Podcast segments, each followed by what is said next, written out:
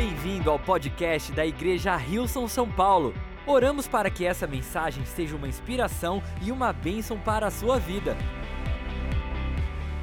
Que lindo nós podemos estar juntos. Eu amo de paixão nosso campus da Zona Leste e tudo aquilo que Deus está fazendo na Zona Leste. Quem sente aquilo que Deus está construindo na Zona Leste? Quem sabe o que eu estou falando? É um sentimento de progresso, um sentimento de pouco a pouco. Eu não sei se você já teve envolvido com obra. Quem teve envolvido com obra? Algumas pessoas. Eu aprendi uma coisa sobre obra. Obra não se termina, se desiste. Igreja é exatamente o oposto.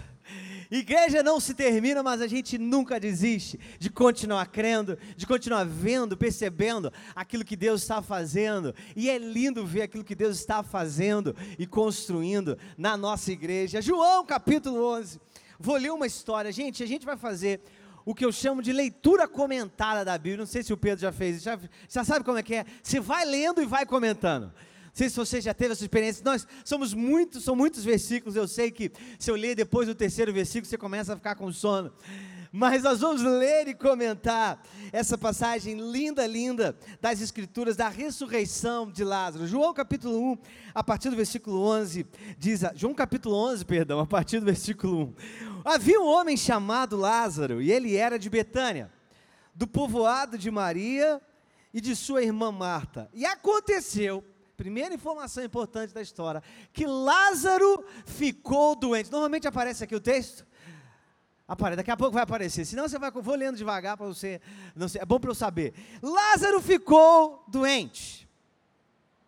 Ao ouvir isso, Jesus disse, olha só o que Jesus disse quando ele ficou sabendo que Lázaro estava doente. Não, perdão por ler uma parte. Versículo 2. Maria, sua irmã, era a mesma que derramara perfume sobre o Senhor e lhe enxugara os pés com os cabelos.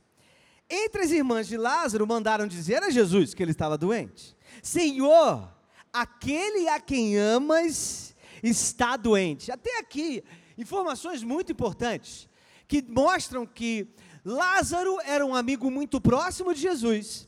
Dois, a família de Lázaro, as irmãs de Lázaro, tinham um relacionamento também muito próximo e profundo com Jesus. Aquele a quem amas está doente. Ao ouvir isso, Jesus disse: essa doença não acabará em morte, é para a glória de Deus, para que o Filho de Deus seja glorificado por meio dela. Jesus amava Marta, a irmã dela e Lázaro. Gente, veja bem, eles chegam, contam para a notícia que um amigo de Jesus estava doente.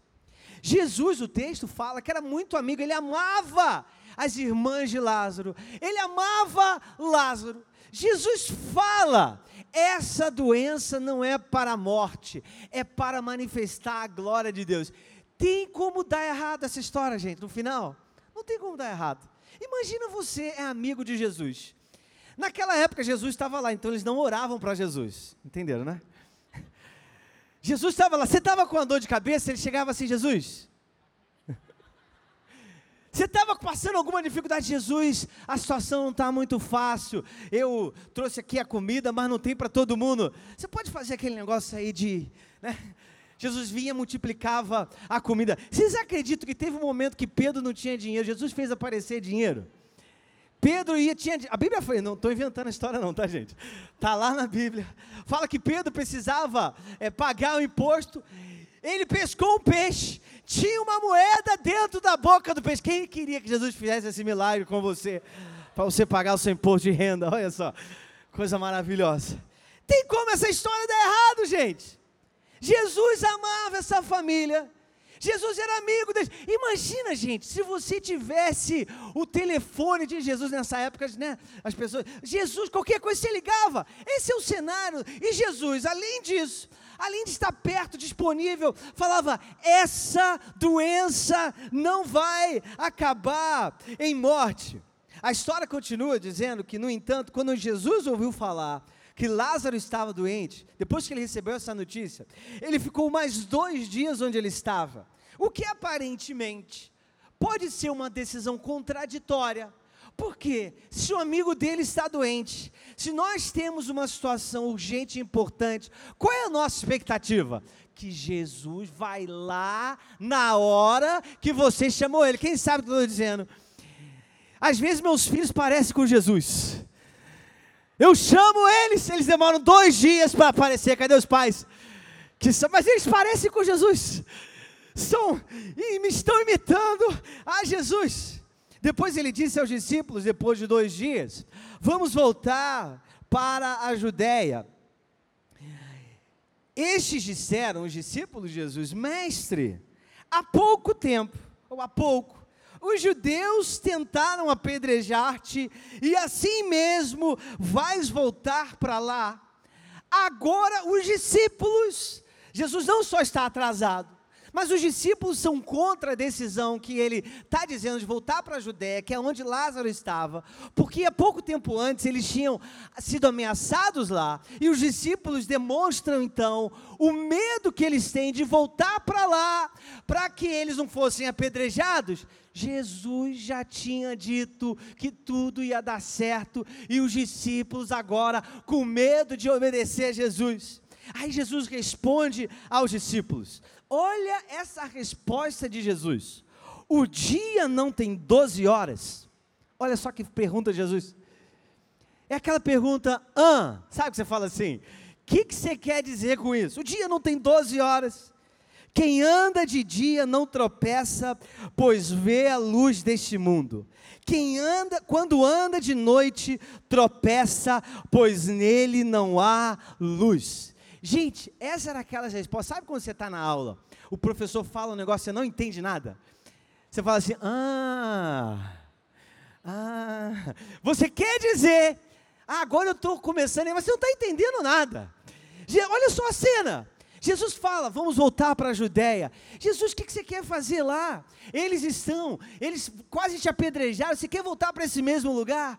O dia não tem 12 horas. Ah, será que eles estavam pensando, olha, Jesus está dizendo que a gente vai de dia e não vai viajar de noite. Quem anda de luz não tropeça porque vê a luz. Mas quando anda de noite, tropeça, pois nele não há luz. Os discípulos já começam assim: não estou entendendo nada mais, vamos obedecer, vamos ver o que, que, vai acontecer. Depois de dizer isso, ele prosseguiu dizendo: Lázaro adormeceu, mas vou para lá até acordar. Lá que os discípulos entrarem em parafuso. Ah, jura? Agora você vai se, colo se colocar no risco de vida, vai colocar todos nós em risco de vida, porque você quer dar bom dia para Lázaro. As irmãs dele agora não podem ir lá e acordar ele quando ele acordar de manhã. Você e todos nós correndo o risco que temos que passar por isso. Jesus é mais direto e os discípulos falaram: Uai, se ele dorme, ele vai o quê? Vai melhorar? Ele vai ficar bom? Daqui a pouco ele está bom. A gente não precisa lá, não precisa passar por esse risco. Jesus tinha falado da sua morte mas os discípulos pensaram que ele estava falando simplesmente do sono. Então Jesus disse claramente: Lázaro morreu, e é para o bem de vocês que eu estou contente por não ter estado lá, para que vocês o quê? Creiam. Mas vamos até ele. Então Tomé, chamado Dídimo, disse aos outros discípulos: Vamos lá também então para a gente morrer com ele. Quem tem esse amigo que a gente chama de é um amigo realista? Ele fala que ele é realista. Quem sabe do que eu estou falando? A verdade, ele sempre fala o que ele não tem que falar, na hora errada. Só machuca a gente, mas é em nome da verdade. Imagina, gente, se eu estou de Jesus, e olhar para Tomé e ah, é, então você não vai ver, você vai ficar, a gente vai dar uma volta, a gente volta para te buscar, mas você só porque falou essa besteira, você não vai. Eu sou assim, gente. Ah, a pessoa fala um negócio, você olha assim na hora e fala assim, poxa, você está no meu time, você não está no meu time. Jesus então leva Tomé de qualquer jeito. E eles chegam na cena do funeral de Lázaro. E aqui a gente vai passar alguns versículos, eu não vou ler todos, A gente vai focar no que é mais importante até a gente chegar na próxima parte. Jesus chega lá e vê que Lázaro já está ah, enterrado, enterrado não, já está no sepulcro, perdão, havia quatro dias. Naquela época, a forma como a pessoa era. Ah, não existia enterro como a gente ah, tem hoje, mas existiam, era como que capelas ou buracos dentro de pedras, e ali que a pessoa ficava, esse era o que a gente como, conhece como sepulcro. Era uma distância que eles estavam longe, como a gente me viu de onde eles estavam. Quando ele chega lá, Jesus, ele encontra Marta e Maria, que eram as irmãs de Lázaro, que a gente viu no texto, que eram as pessoas que Jesus amava. Jesus olha para as irmãs de Lázaro, olha primeiro para Marta e fala assim para Marta: Marta, o seu irmão vai ressuscitar. Jesus depois, ele, Marta responde para ele, ela dá aquela resposta, sabe aquela aluna nota 10? Que sabe todas as respostas era Marta. Ela fala: Jesus, eu sei que ele vai ressuscitar no último dia. Olha só a resposta certa. Tentando talvez amenizar tudo aquilo que estava acontecendo, ou pelo fato de Lázaro já estar morto. Haviam quatro dias. Naquela época existia uma crença onde, se você está morto há mais de três dias, não existe chance nenhuma de você voltar e ressuscitar. E Marta, ela parte desse princípio sabendo que não existia mais chance de Lázaro ressuscitar, e Jesus tinha acabado de falar: Lázaro vai ressuscitar. Marta, ela adapta as palavras de Jesus para se acomodar à falta de crença que ela tinha. Eu sei que ele vai ressuscitar no último dia. Jesus então olha para Marta e fala assim: Marta, eu sou a ressurreição e a vida. Aquele que crê em mim, ainda que esteja morto, viverá. E aquele que vive e crê em mim, não morrerá eternamente. Jesus, ele avança e pergunta para ela: Você crê nisso?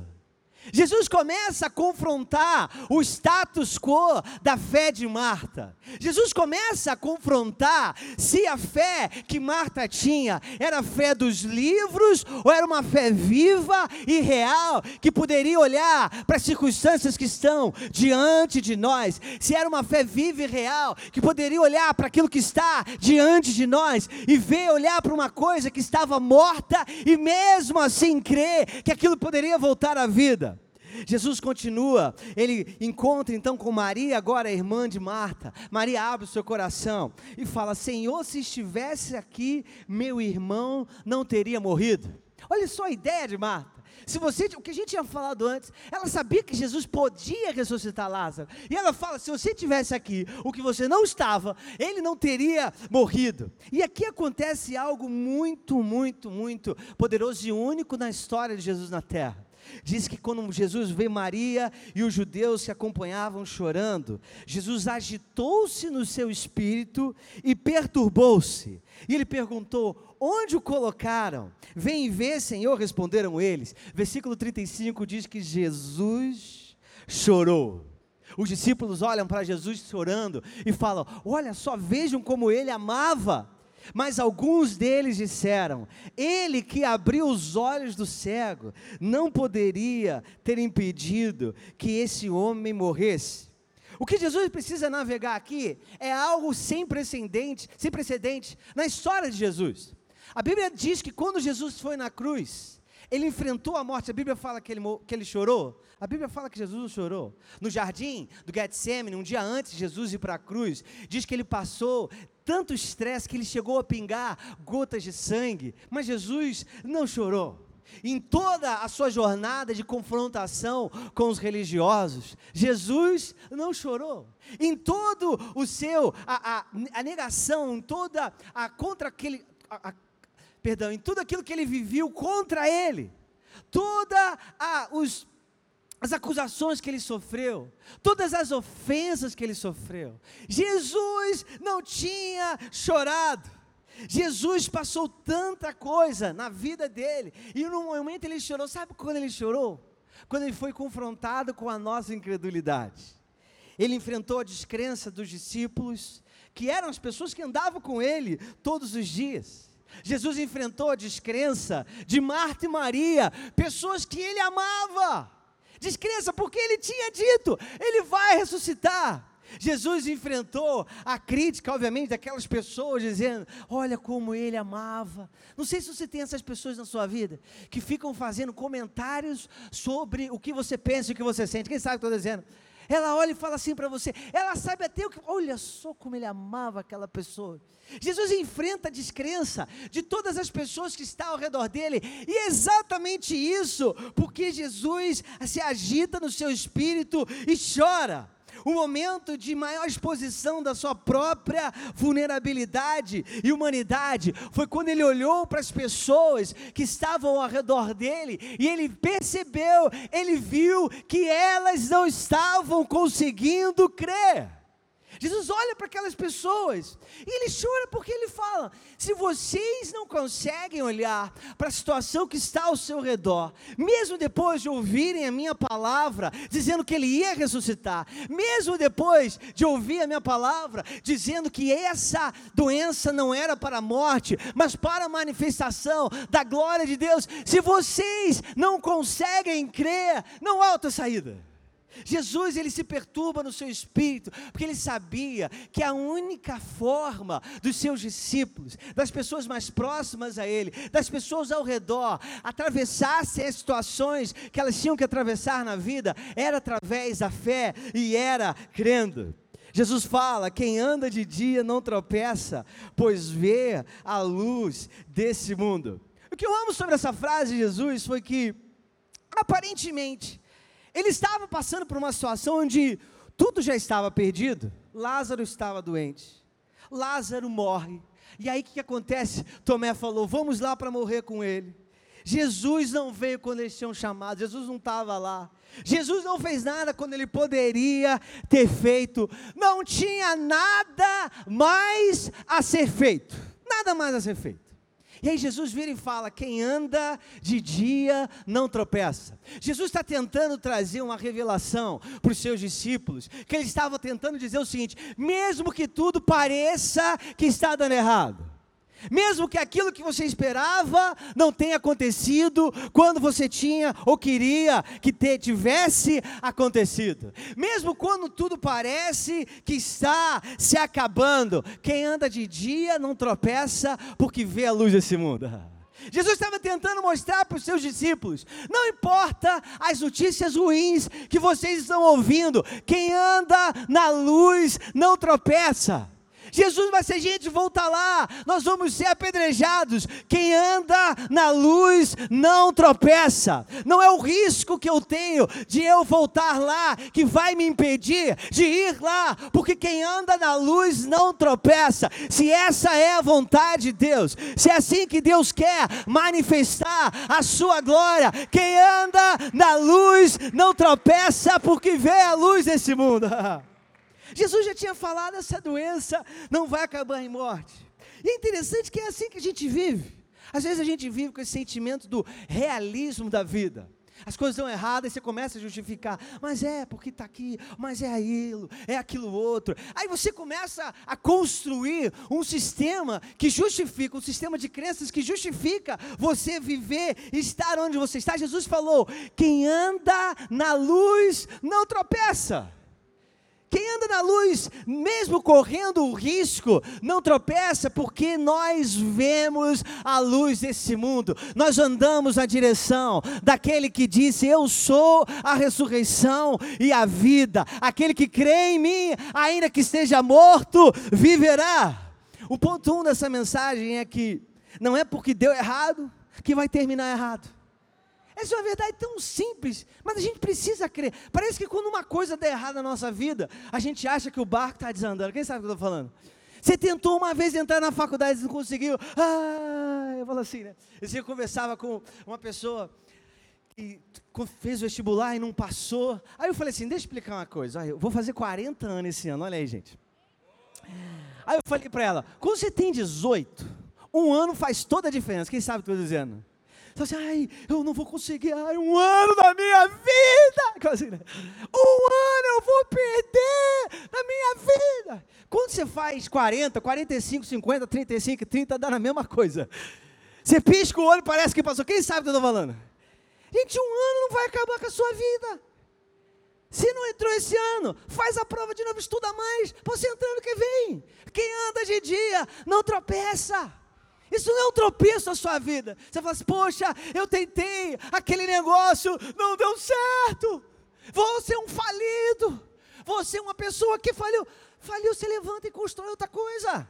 Quem anda de dia não tropeça. Existe uma mentalidade de fé sobre nós que quem anda, quem vê a luz desse mundo, não deixa que as coisas que estão no nosso caminho sejam uma ameaça para que nós tropecemos. Quem anda na luz desse mundo não tropeça nas coisas que o mundo joga no nosso caminho. Quem anda na luz desse mundo não se intimida por causa da ameaça das coisas desse mundo. Quem anda na luz, Jesus falou, para te entender agora o que eu iria dizer com 12 horas. Quem anda na luz desse mundo não tropeça. Vamos continuar. Existe uma imagem de confiança. Imagina Jesus, eu amo essa imagem. Jesus chegando num funeral. A Bíblia fala, a gente leu a história. E naquela época, gente, o funeral não era que nem a gente está conhecido, é, conhece hoje, uma salinha onde as pessoas estão mais silenciosas. Gente, naquela época existiam pessoas que eram pagas para chorar no funeral. Quem acha que é um bom emprego? Olha aí. Fazer um bico, né? Sábado à noite, sábado de manhã, vou lá chorar um pouquinho, ganhar um dinheirinho. Existiam músicos que eles recebiam para tocar, porque era como se fosse um pranto. Eu não sei se você já teve, eu já tive oportunidade de estar num funeral na África. É uma coisa assim, e aí você entende o texto, você chega, sabe quando a gente chega nessa atmosfera de louvor a Deus? Imagina o oposto. Você chega num lugar onde existe quase uma imagem de um louvor à morte, ou de um choro, um pranto. É um mundo de luto, assim, naquele, é uma atmosfera de luto estarrecedora. Jesus chega naquele, imagina Jesus sabendo, falando assim: daqui a pouco todo mundo vai parar com esse choro, né? Cinco minutos, ele olha assim para o relógio. Imagina essa confiança de você entrar num lugar onde há luto, onde há choro, sabendo que Deus ia fazer algo extraordinário. Essa é a imagem que Jesus quer trazer para os seus discípulos. Jesus chega, profundamente comovido, vai até o sepulcro, versículo 38. Era uma gruta, como eu mencionei antes, com uma pedra colocada na porta, na entrada. Jesus vira e fala assim: tirem a pedra. Aí Marta, aí Marta fica desesperada. Ah, Jesus, não, está cheirando mal. Olha só como a gente é. Jesus já tinha falado que ele ia ressuscitar. Jesus já tinha falado que aquela a situação era para a glória de Deus. Jesus manda tirar a pedra. Gente, eu estava assim, agora ele vai levantar esse morto. Marta fala assim: não, não, não, não, não, Jesus, melhor não, sabe? Não vamos tentar de novo, não. Jesus, eu já até eu me acomodei que ele morreu e já está tudo bem. Eu já estou até bem com isso. Melhor não criar mais dor. Melhor não criar mais dor na família. Jesus, deixa quieto. Jesus olha para Marta e fala assim: Marta, eu não falei que se você cresce, você veria a glória de Deus. Jesus mais uma vez está questionando a falta de fé Jesus, mais uma vez, está questionando a falta de fé. De... Gente, era Jesus. Eles já tinham visto Jesus curar cego, Jesus multiplicar comida, Jesus fazer dinheiro aparecer. Quando Jesus manda tirar a pedra, ela questiona. Não é assim que a gente é. A gente já viu, a gente contempla o poder de Jesus, mas parece que quando a gente tem que dar aquele passo que é fundamental, a gente hesita. Jesus falou: tirem a pedra.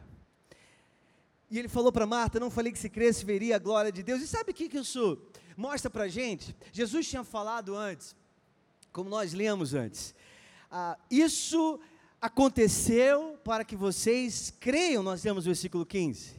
Jesus queria que Marta, a sua família, os seus discípulos entrassem numa jornada de fé. Jesus chegou ao ponto de falar assim: Eu estou contente porque eu não estava lá. Olha só, que Jesus é ousado, né? Eu estou contente que eu não estava lá para que vocês possam crer. Jesus falou que alguma coisa precisava acontecer.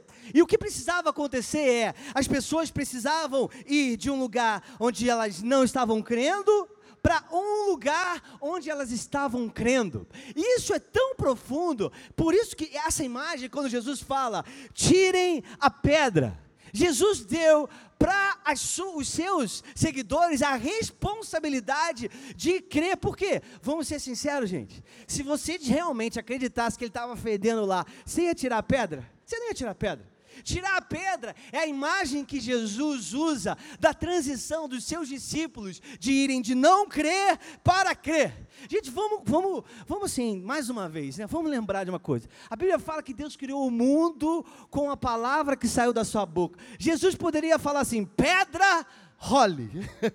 Ele não podia fazer isso. Ele podia fazer assim, dar um estalo, Lázaro sair de fora para dentro. Podia fazer Lázaro aparecer vivo na frente de todo mundo. Jesus olha para os seus discípulos e fala assim: vocês tirem a pedra. Jesus quer que eu e você tiremos as pedras que nos limitam a crer naquilo que Ele quer fazer. Jesus quer que eu e você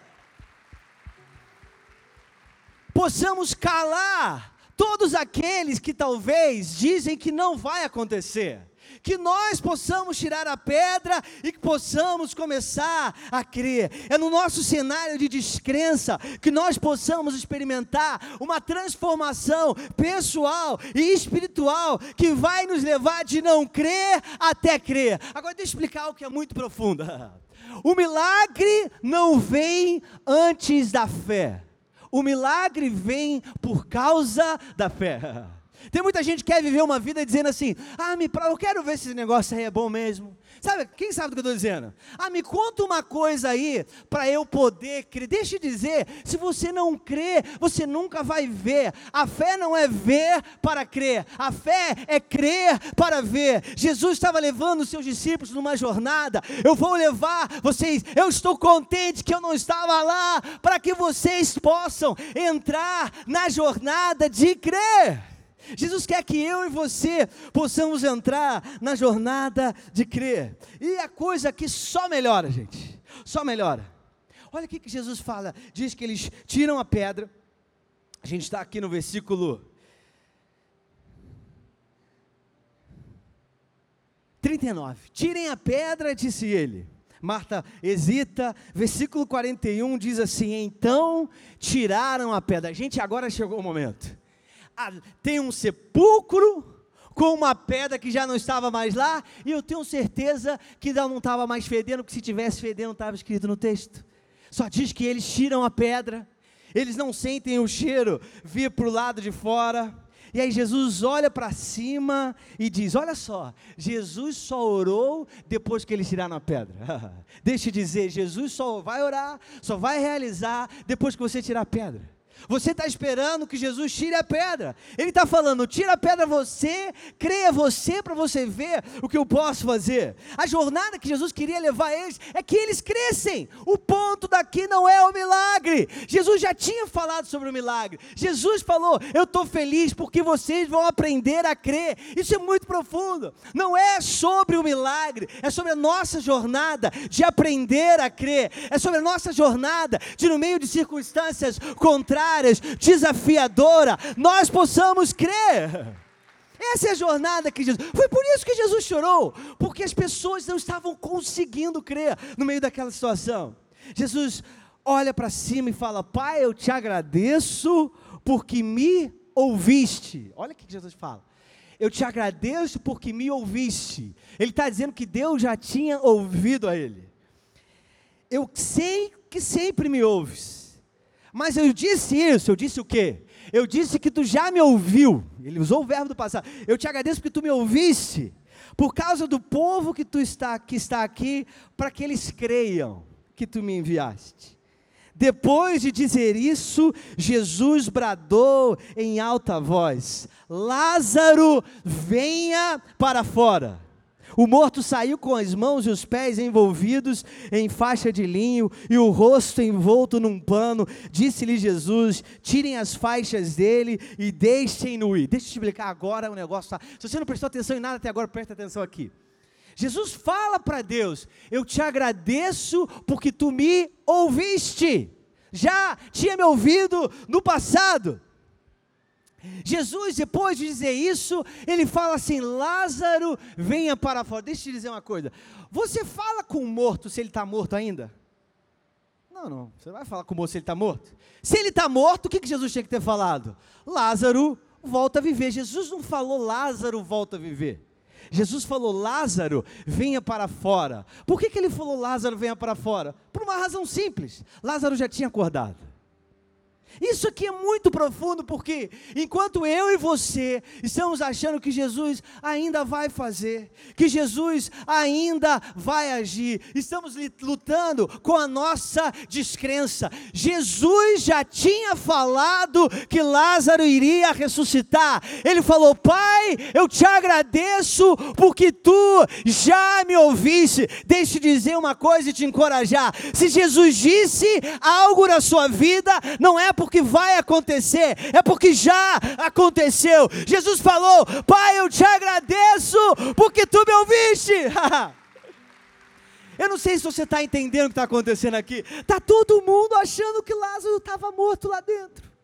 Está todo mundo achando que talvez o pior é. Ninguém estava entendendo nada. Não tem uma pessoa somente nessa história que até esse momento de tirarem a pedra tinha demonstrado uma postura de fé. Deixe te dizer: se Jesus falou, não é porque vai acontecer, é porque já aconteceu. Nós somos aqueles que andam na luz desse mundo, guiados pela luz desse mundo, guiados por aquele que era, aquele que é e que há de vir, nós olhamos para aquilo que está diante de nós. Se Deus falou, abram a Zona Leste, não é porque a Zona Leste vai acontecer, é porque a Zona Leste já aconteceu. Se Deus te deu uma direção para a sua vida e te deu uma promessa, não é que a promessa vai acontecer, é porque a promessa já aconteceu. A nossa posição nessa história é viver uma vida que nós antes achávamos que nós iríamos tropeçar, mas agora nós sabemos quem anda de dia não tropeça. Número dois, nós vivemos sabendo que nós precisamos tirar as pedras das nossas vidas. É a verdade é que muitas vezes nós temos que lidar com os nossos próprios pensamentos, não é verdade? A gente se questiona. Aí você fala, Jesus, será? Jesus, não, não, não vamos encostar nessa pedra, não. Deixa essa pedra aí, porque esse negócio já está fedendo, Jesus não vão mexer com isso não. E Jesus está falando, você não está entendendo o que eu quero fazer. Quando nós vivemos uma vida a partir da nossa fé, não é porque Deus vai fazer, é porque Deus já fez a sua na minha vida. Isso muda tudo. Porque quando você enfrentar um desafio na sua vida, você não vai, ah, deixa eu ver se eu vou conseguir vencer esse desafio. Deixa eu dizer, quem anda de dia não tropeça. Às vezes a gente tem medo de trabalhar. O que eu quero dizer? Às vezes a gente precisa ir lá pegar as pedras que estão talvez limitando aquilo que Deus quer fazer na nossa vida e tirar elas. O que é tirar pedra? Às vezes você está vivendo sobre a declaração que alguém falou para você. Ah, você faliu uma vez, melhor você não ser mais empresário, não vai trabalhar como CLT. Às vezes alguém falou que você não deveria continuar crendo, perseverando na carreira que você queria continuar. Às vezes alguém falou para você talvez desistir do relacionamento que você sempre sonhou. Deixe dizer, quem anda na luz não tropeça. Tira essa pedra da sua vida. Quais são as pedras que você precisa tirar da sua vida, que estão te impedindo de ver aquilo que Deus já falou que Ele vai fazer? Aquilo que já começou a acontecer no céu. Quais são as pedras? Às vezes a gente fica falando da nossa pedra o dia inteiro. Quem sabe o que eu estou dizendo? Você fala, ah, mais um problema. Agora, esse, por esse eu não esperava. Deixa eu dizer: quem anda na luz não tropeça. Não importa o tamanho da pedra que tiver diante de você. Quem anda na luz não tropeça, porque vê a luz desse mundo. Nós somos, como diz o livro de Hebreus, não daqueles que retrocedem, mas aqueles que avançam, independente do que está ao nosso redor, independente de como a circunstância se apresenta ao nosso redor, nós vamos tirar as pedras para que nós possamos ver o milagre que Jesus já fez. Se Ele falou, Ele vai cumprir. Se Ele falou, não é porque vai acontecer, é porque já aconteceu. Venha para fora desse lugar de descrença, venha para fora desse lugar onde as suas circunstâncias estão dominando os seus pensamentos e que a sua fé, a fé em Jesus, possa dominar os nossos pensamentos. Queria te convidar a ficar de pé nesse momento e nós vamos declarar. declarar que o nosso Deus, Ele é a ressurreição e a vida, e ainda que esteja morto, quem crê voltará a viver, e se você crê, você viverá eternamente para a glória de Deus. Vamos adorar a Ele.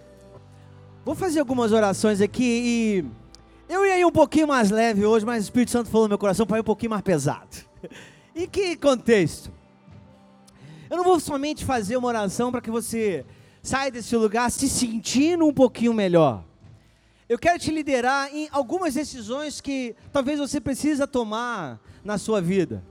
Jesus, quando ele chega naquela cena, ele vê, ele, se perturba tanto com a incredulidade daquelas pessoas ao ponto de ele se agitar no seu espírito e chorar como ele nunca fez em nenhuma outra circunstância na, mencionada nas escrituras e eu acho que às vezes a gente precisa chegar aos pés de Jesus e ser um pouquinho mais vulnerável e verdadeiro. Fala, Jesus, desculpa porque eu não estou conseguindo crer.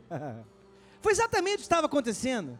Jesus olhava para aquelas pessoas e ele se perturbou porque ele via que elas não estavam conseguindo crer. E está tudo bem se você não está conseguindo crer, está tudo bem. Só que diante da presença de Jesus, diante da palavra de Deus, se você quer crer, você precisa reconhecer que você não está crendo. E você precisa falar: Jesus, me perdoa porque eu não estava conseguindo enxergar. Me perdoa porque eu não estava conseguindo acreditar. Me perdoa porque talvez a realidade, as circunstâncias estavam formando uma narrativa na minha cabeça e eu comecei a acreditar mais nessa narrativa do que em Ti, Jesus. Eu queria te pedir para fechar os olhos nesse momento. Se você sente que é o seu momento de pedir perdão para Jesus porque você não tem crido, por seja lá qual for a razão, eu quero que você faça isso do seu coração agora. Se você reconhece, a verdade é, a minha fé esmoreceu, circunstâncias, as dúvidas, acontecimentos, talvez até como as irmãs de Lázaro, o falecimento do irmão delas, Olha o discurso dela, falou: Jesus, se você tivesse aqui, meu irmão não teria morrido. Olha a narrativa que ela começou a acreditar. E Jesus já tinha falado que o irmão dela iria ressuscitar. Seja lá o que for, qual for a narrativa que você acreditou, se hoje você reconhece que essa narrativa não te levou a crer, ou não está te levando a crer em Jesus, naquilo que ele falou que ele ia fazer, nas promessas que ele tem para a sua vida, no seu futuro, na bondade dele, na graça dele que está sobre você, no favor dele que está. Você arrepende no seu coração, fala, Jesus, é uma verdade, eu reconheço que eu não estava crendo. Queria focar agora numa outra oração. Pode continuar com os olhos fechados, se talvez você você reconhece que você até, como a irmã de Marta, ela até cria de alguma certa forma, mas ela não estava disposta a tirar a pedra. Agora é hora de você Talvez começar a lembrar quais são os argumentos, as narrativas que você precisa parar de acreditar. Quais são as pedras que você precisa tirar da sua mente? Quais são as pedras que você precisa tirar para que você possa ver o que Deus. Tirar a pedra é simplesmente trabalhar, mudar uma forma de pensar. Eu vou parar de acreditar nisso, eu vou acreditar naquilo. Você não só se arrepende, você escolhe uma nova forma de crer. Você cria espaço na sua vida. Você toma decisões que vão te posicionar para ver aquilo que Jesus vai fazer. São decisões, são ações práticas. Quais são as pedras no seu coração que você precisa tirar para você começar a crer? Para você começar a ver aquilo que Jesus disse que vai fazer. Em último lugar, eu vou orar já em alguns instantes. Eu quero te realmente te, te empoderar a crer. A Bíblia fala em números sobre a bênção araônica. Que era a bênção que ah, Deus falou para Moisés que ele pudesse ah, mencionar, declarar sobre os israelitas. E essa bênção diz assim: que o Senhor te abençoe e te guarde. Que a bênção do Senhor esteja sobre você que Ele possa te proteger, que o Senhor resplandeça o seu rosto para você. Significa que Deus dos céus olha para a sua vida e Ele sorri por você, o rosto dele resplandece. Isso é uma imagem de Deus abrindo um sorriso dele para a sua vida. Que o Senhor resplandeça o seu rosto sobre ti, que o Senhor lhe conceda graça e favor, que Ele volte para ti o seu rosto, que Ele te conceda paz. Deixa eu te dizer, o Deus do universo, o Deus Deus que criou os céus e a terra, Ele é por você. O Deus que criou os céus e a terra, Ele tem promessas de vida sobre a sua vida, Ele tem planos para o seu futuro. A Bíblia fala que os nossos pensamentos não são os pensamentos de Deus, e como são grande quantidade, a areia da, da, do mar, ou perdão, a areia da praia, assim é os pensamentos de Deus ao meu e ao seu respeito. Deixe dizer, a bênção de Deus está sobre a sua vida. Deus tem planos para o seu futuro. Não é porque deu errado que vai terminar errado. A graça de Deus, o favor de Deus, a bondade de Deus, a bênção de Deus, a paz de Deus, a proteção de Deus está sobre a sua vida está sobre os planos que Ele tem para você, está sobre o seu futuro. Nenhuma arma forjada contra você vai prevalecer. Deus irá mostrar o quanto Ele é fiel, o quanto Ele é bom. Não existe pedra no seu caminho que vai te levar a tropeçar. Ele é fiel. Se Ele prometeu, Ele já realizou. Jesus, nós te honramos, nós te agradecemos, nós te glorificamos por tudo aquilo que tu irás fazer, em nome de Jesus. Vamos adorar. Obrigado por ouvir o podcast da Igreja Rilson São Paulo. Esperamos que você tenha sido desafiado e inspirado. Se gostaria de visitar nossas reuniões aos domingos, você pode encontrar mais informações no site rilson.com/são paulo.